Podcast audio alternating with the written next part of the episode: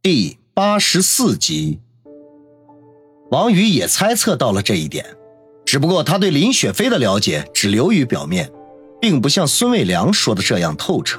像林雪飞这样的女人，就算是王公贵族、皇亲国戚，也不敢打她的主意。对于我们小老百姓来说，那就更是高高在上、仰望都不及的存在了。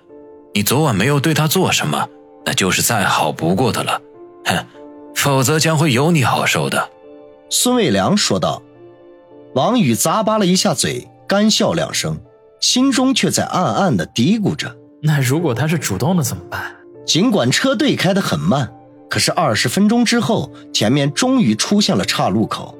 从指示牌可以看出，继续前行的话，将会直奔林氏；而如果从左侧的岔路下去，五里之外便是明湖山庄了。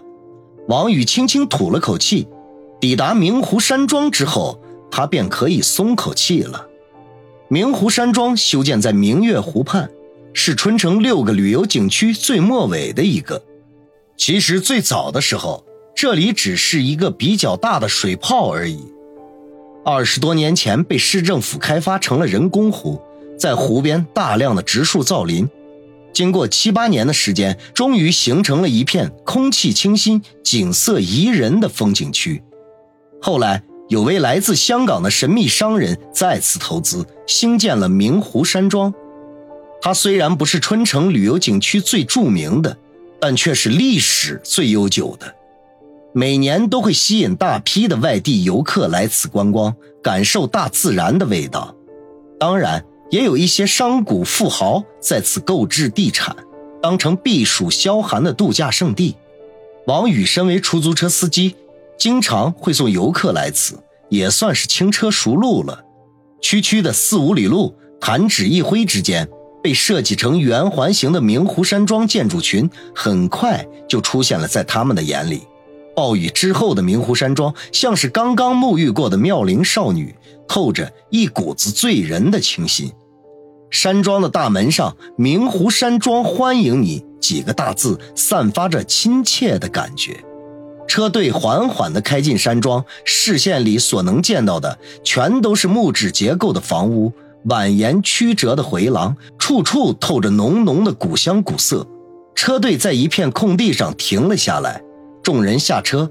孙卫良前面带路，王宇和林雪飞夹在中间，左右和后面都是孙卫良的手下。因为林雪飞脚踝受伤，走路十分艰难。下车的时候，孙卫良令人找来了一位山庄的女性服务员，是个二十出头、皮肤很白皙的姑娘。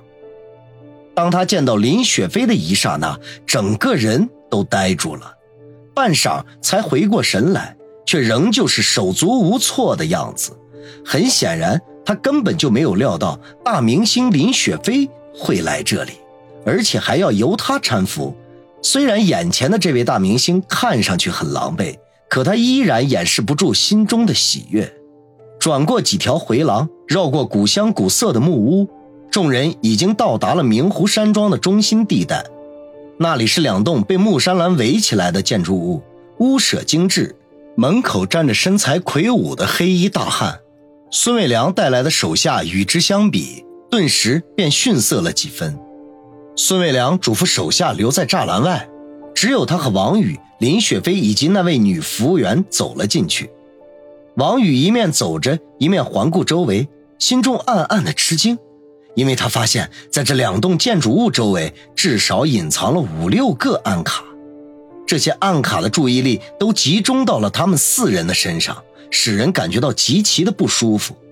孙卫良见王宇脸色有异，忙轻咳了一下，压低声音说道：“别东张西望，他们都是市局安排的便衣。”市局？王宇愣了一下，随即才明白孙卫良指的是什么。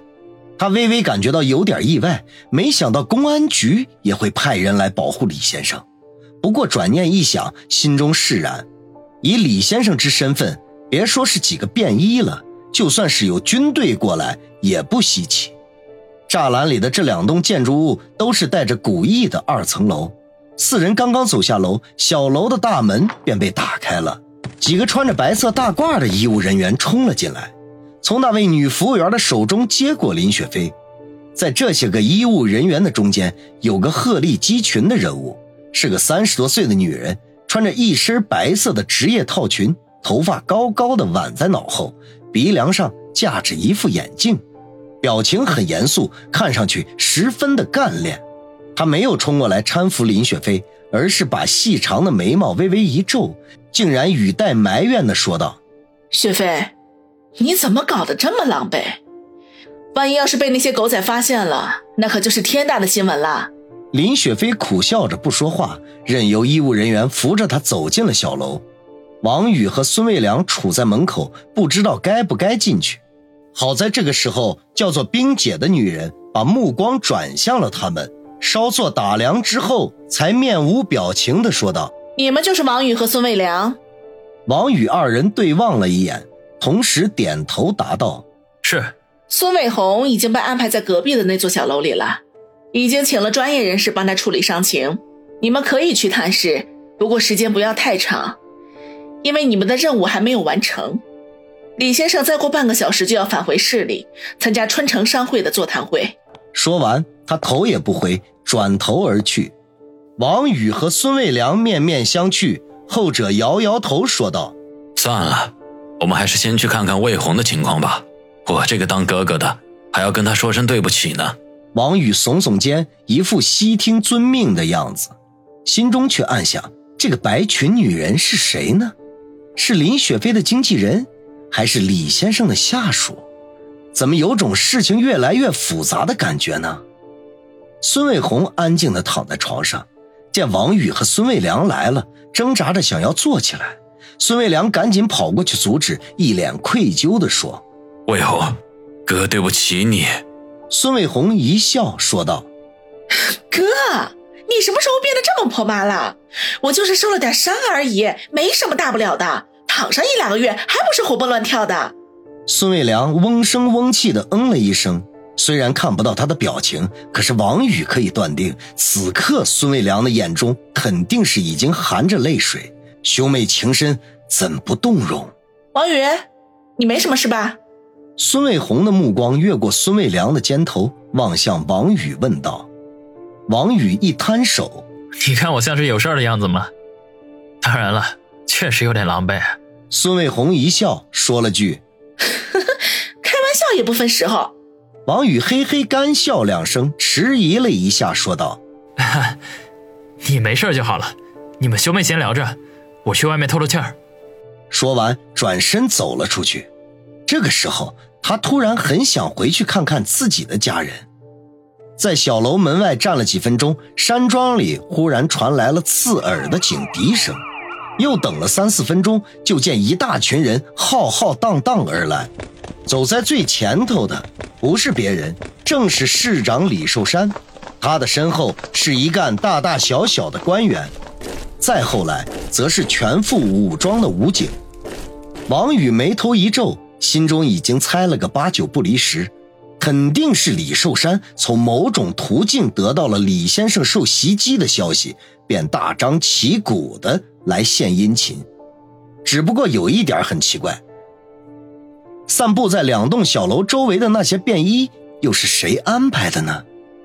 正在楼里和妹妹说话的孙卫良显然也听到了动静，推门出来问道：“王兄弟，什么情况？”麻烦来了，王宇耸耸肩。其实不用王宇回答，孙伟良也已经看到了眼里，脸上露出一丝无奈之色来，略微迟疑了一下，便要回去阻拦。没想到这个时候，隔壁的小楼大门洞开，身穿白裙的冰姐冷着脸走了出来，正好和李寿山一干人碰了个对面。